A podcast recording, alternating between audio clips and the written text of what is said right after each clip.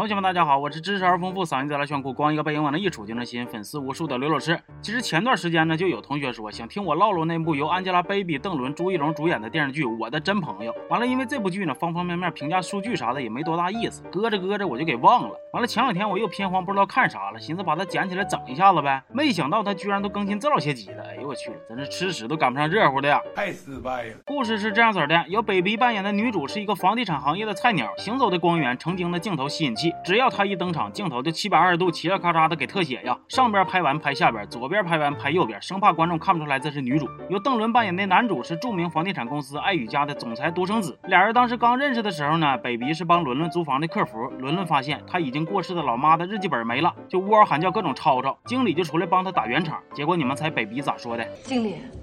我觉得我客户说的对啊！哎呦我去了，挺会玩啊！好一个帮理不帮亲呢，太感人了。接着北鼻就情理之中的被开除了，浑身上下只剩下前公司给的那两千块钱工资。伦伦跟他爹关系不好，在一次大吵之后，他爹断了伦伦的经济来源，伦伦只能隐藏身份去爱宇家旗下的店面当房屋中介。而北鼻新找的工作正好也是这一家。伦伦因为之前跟北鼻有过一些接触，对他挺有好感的。再加上后来俩人还被新店长组合成了搭档，每天一起工作打打闹闹的，伦伦就越来越稀罕北鼻。当然了，肯定不是因为北鼻。长得好看啊，伦伦主要还是欣赏北鼻的北北鼻的北鼻的。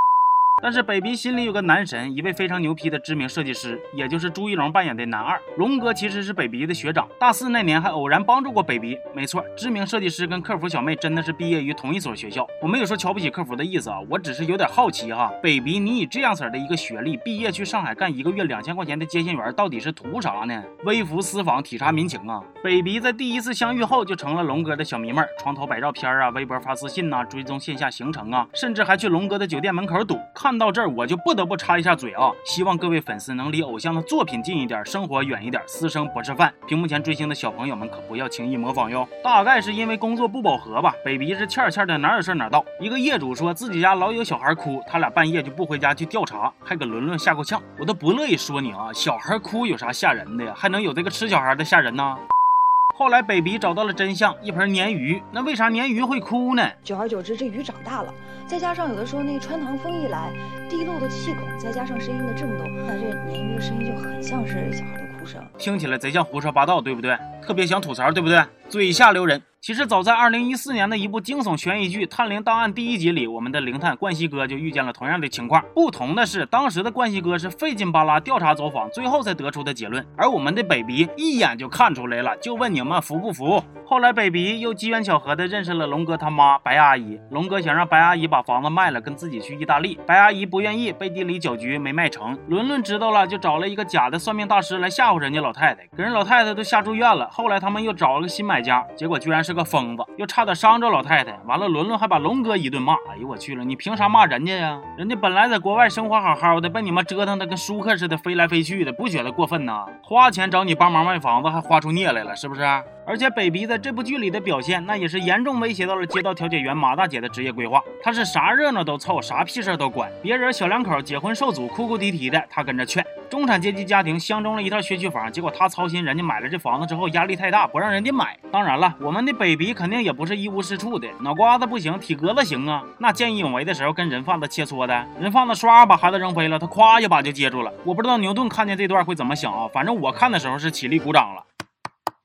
后来白阿姨跟龙哥一起出国定居，特别不适应。白阿姨就特别稀罕北鼻，正好爱宇家呢又一直想挖龙哥，于是龙哥就要求爱宇家派北鼻来意大利跟他谈，顺便安抚他妈。北鼻去了之后呢，又是一顿反常理的折腾。他先是因为在飞机上随便和陌生人说话，被不轨之徒抓住把柄录音了，用来陷害龙哥，害得龙哥丢掉了自己梦寐以求的项目。为了将功补过，北鼻就充当商业间谍去套取对手公司的话。手指头划拉划拉肩膀头子，拽几根头发，老外就被迷的呀，急了哇啦的，啥话都秃噜啊！我也不是说咋地啊，我就是觉得吧，可以，但真的没必要。再后来，龙哥发现北鼻就是跟他一直网恋的女网友，就完了啊，不行了啊，动心了啊，表白了啊！北鼻美梦成真，俩人就在一起了。龙哥还答应说呢，我过段时间忙完了就回国，你先回去替咱俩看看房，然后随手一转呢，就是五十万的定金。大哥，我觉得你真是有点草率了，你对他的实力那是完全不了解呀。北鼻也特别争气，直接就。就给龙哥挑了一个著名的鬼宅，就是那种想转手都转不出去的。这可真是高手在民间，失手在阴间呐。但是鬼宅主人解释说啊，没有鬼，这是我那个因为做科研意外烧伤的老公。北鼻呢，同情心蹭一下又上来了，回头就去劝龙哥了。身为一个中介啊，卖家说啥就是啥，哪有困难哪有我。至于买家啥的，Who cares？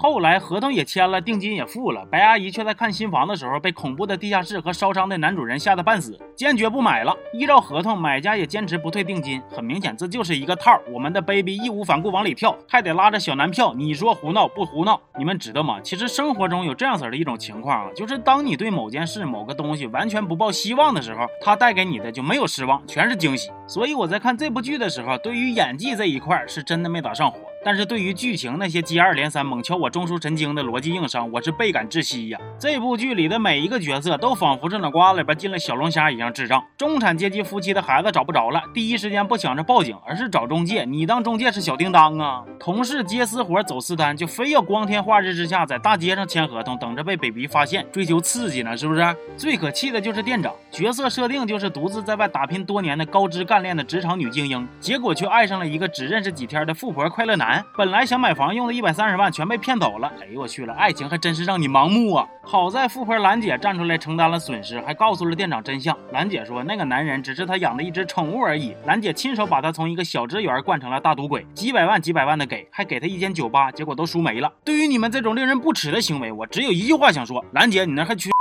除了情节，这部剧五花八门的广告植入也让人脑瓜子嗡嗡的，咔咔硬啊，比我肌肉都硬啊，铺天盖地扑面而来，一点防备都没有啊！涂完美眼霜和安慕希，吃感康时美图手机，老北京布鞋搭配自嗨锅，安居客的戏份比龙哥都多。富二代从唯品会买鞋给妹子一顿唬，情侣吵着架呢，问你要不要来一盘斗地主。我目前把这部《我的真朋友》看完了二十多集，朋友真不真，我是一点都没看懂。但是你们伺候起金主爸爸来那股热情啊，倒是真是让我感受到了。我但凡能学到你们一半，我都不至于像今天这样啊。小人物职场剧啊，不花心思琢磨该如何体现生活中的人情冷暖，就知道让傻白甜出去不停的犯错、搞矛盾、硬凑 KPI。吃一百个豆子不嫌我腥，有求必应。你跟我眼神灯呢？剧里边，伦伦对 baby 说过一句台词儿，我觉着说给这部剧也是挺合适的。